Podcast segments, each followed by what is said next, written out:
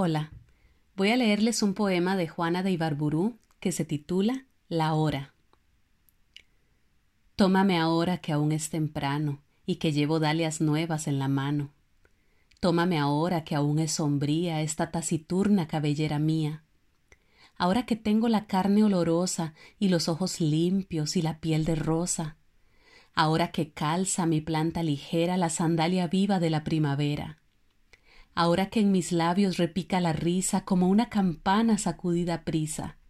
Después, ay, yo sé que ya nada de eso más tarde tendré, que entonces inútil será tu deseo, como ofrenda puesta sobre un mausoleo.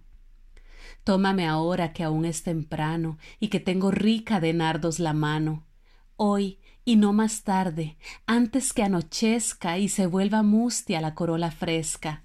Hoy y no mañana, oh amante, ¿no ves que la enredadera crecerá ciprés?